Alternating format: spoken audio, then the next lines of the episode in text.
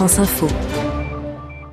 Le camping-car de France Info est du Parisien. On a déjà parcouru des kilomètres depuis le début de l'été et ce matin, ce n'est pas un, mais deux artistes qui montent à bord, Aurel San et Gringe, deux rappeurs, deux amis d'enfance réunis sous le nom des Casseurs Flotteurs.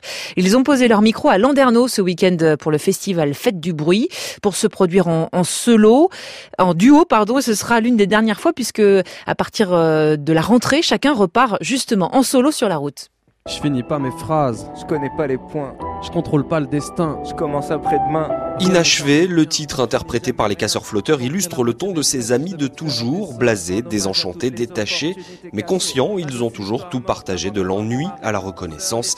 Guillaume Tranchant, alias Gringe. Déjà à l'époque où on écrivait l'album euh, Red San et Grinch sont les casseurs flotteurs, on n'était plus dans ce mode de vie qu'on raconte dans l'album, tu vois. Il a fallu qu'on un, un temps de digestion de tout ça. Quoi. Il s'est passé 2-3 ans pour qu'on puisse en parler avec recul et, euh, euh, et qu'on pose un regard, euh, on va dire, euh, distancié sur ce qu'on venait de vivre pendant 15 ans. C'est vraiment, j'ai l'impression qu'on fait une musique sans filtre, nous, euh, ouais, enfin, une musique à notre image, quoi. qu'on- Il y a peu de différence entre l'image qu'on renvoie euh, vers nos chansons et ce qu'on a, ce qu'on- qui nous sommes, en- qui on a été, ce qu'on raconte euh, dans l'album, ce qu'on a vécu. Mais après un album en commun, un film l'année dernière commençait loin, un programme court pour Canal+, qui vient de s'arrêter, le temps du désœuvrement est loin derrière.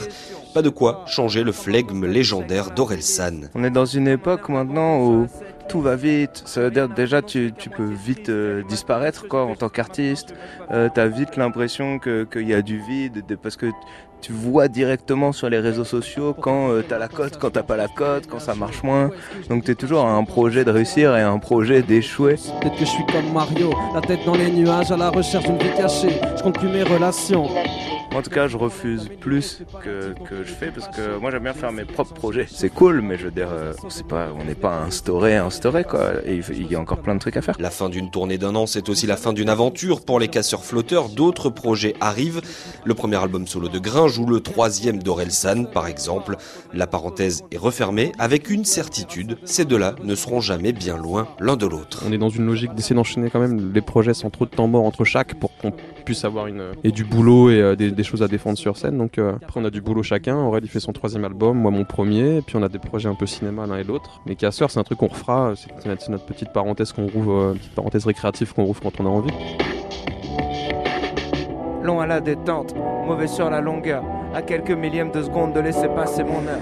Les casseurs flotteurs au micro d'Yann Bertrand et de Yann Frécy à Landerneau euh, au festival Fête du Bruit.